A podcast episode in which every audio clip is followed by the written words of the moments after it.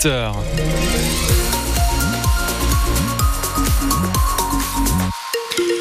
Pas grand chose à vous dire aujourd'hui niveau temps, du moins des nuages toujours très présents sur l'ensemble du département et des températures quand même très douces pour la saison, comptez 7 degrés en moyenne ce matin. Météo complète après votre journal. Renaud Candelier, bonjour Renaud. Bonjour Julien, bonjour à tous. À 100 jours des élections européennes, les écologistes sont les premiers à partir en campagne dans Lyon. Il y aura une Auxerroise dans la liste européenne des candidats écologistes. Il s'agit de Florence Loury, conseillère municipale d'opposition à Auxerre. Hier, elle était accompagnée d'une autre membre de la liste écologiste en déplacement dans Lyon.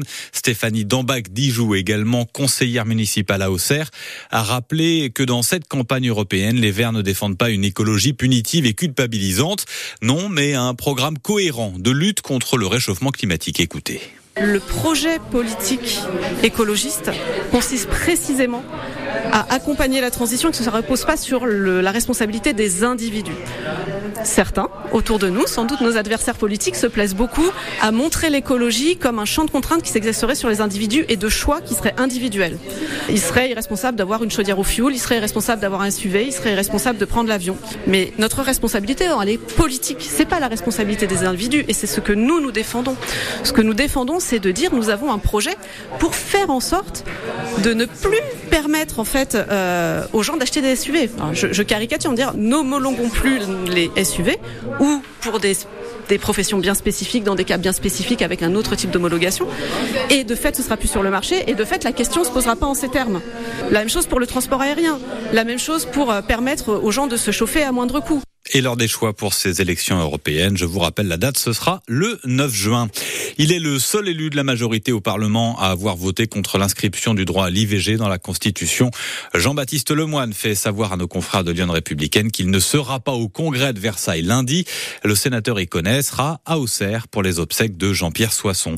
On sait d'ailleurs que c'est l'ancien Premier ministre Jean-Pierre Raffarin qui prononcera, euh, prononcera l'oraison funèbre de Jean-Pierre Soisson lundi. Ce sera à 15h en la cathédrale Saint-Étienne d'Auxerre.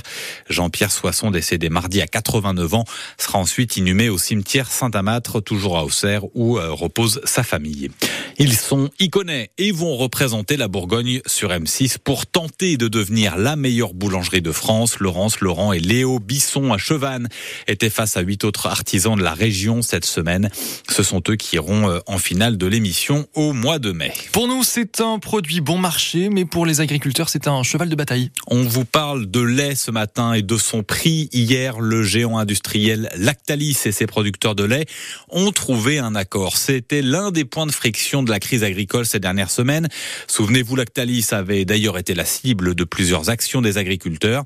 Les deux parties se sont donc mis d'accord hier sur un prix à la tonne, mais sera-t-il suffisant, Grégoire Lecalot il est en tout cas au-dessus de ce que les agriculteurs obtenaient ces derniers mois. En janvier, Lactalis payait 405 euros la tonne de lait à ses fournisseurs, un prix qu'ils jugeaient très insuffisant pour couvrir leurs charges, se dégager un revenu et payer leur protection sociale. L'énervement est monté d'un cran avec la mobilisation du début de l'année. Le stand de Lactalis au Salon de l'Agriculture en a fait les frais.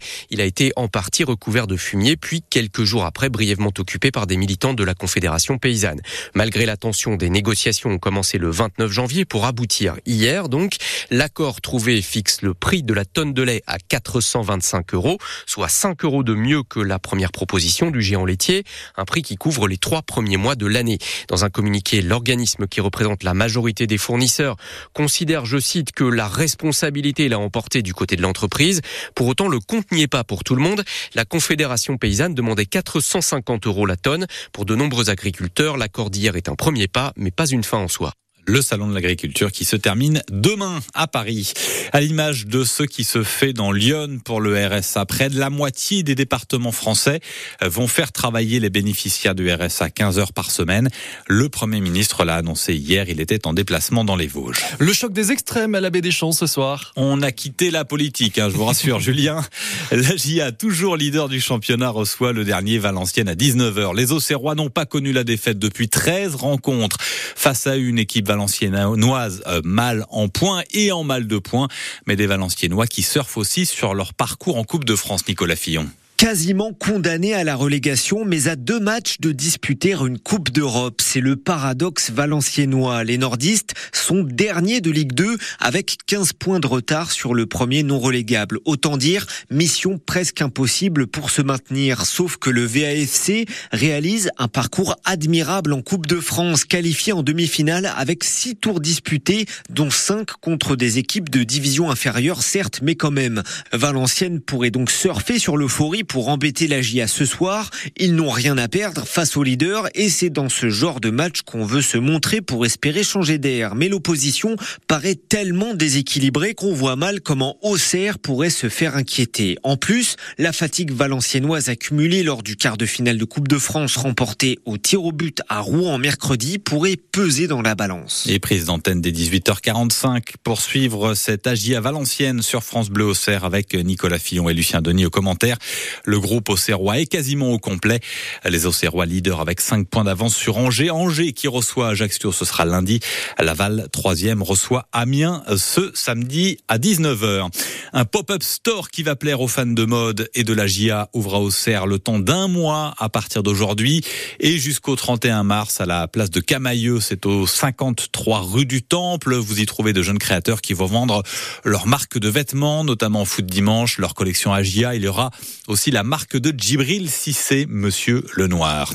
Dérapage en règle sur les routes de l'Avalonnais. Aujourd'hui, 44e rallye régional du pays avalonnais. Départ à 9h du parking du cimetière à Avalon. Une centaine de voitures sont engagées dans euh, la catégorie euh, moderne. Le doubiste Ludovic Godard et son copilote de l'ASA Avalon, Mathieu Boll-Richard, sont tenants du titre. 128 km de parcours. Il y aura 40 km d'épreuves spéciales entre Angélie, Atti, Sainte-Colombe et Avalon. La fin de la course est prévue aux alentours de 17h30. Allez, on termine avec cette expo euh, photo solidaire. Ça se passe à Tonnerre, à l'espace Marlan précisément, qui accueille dès aujourd'hui et jusqu'au 17 mars des clichés du photographe ukrainien Ilya Bell.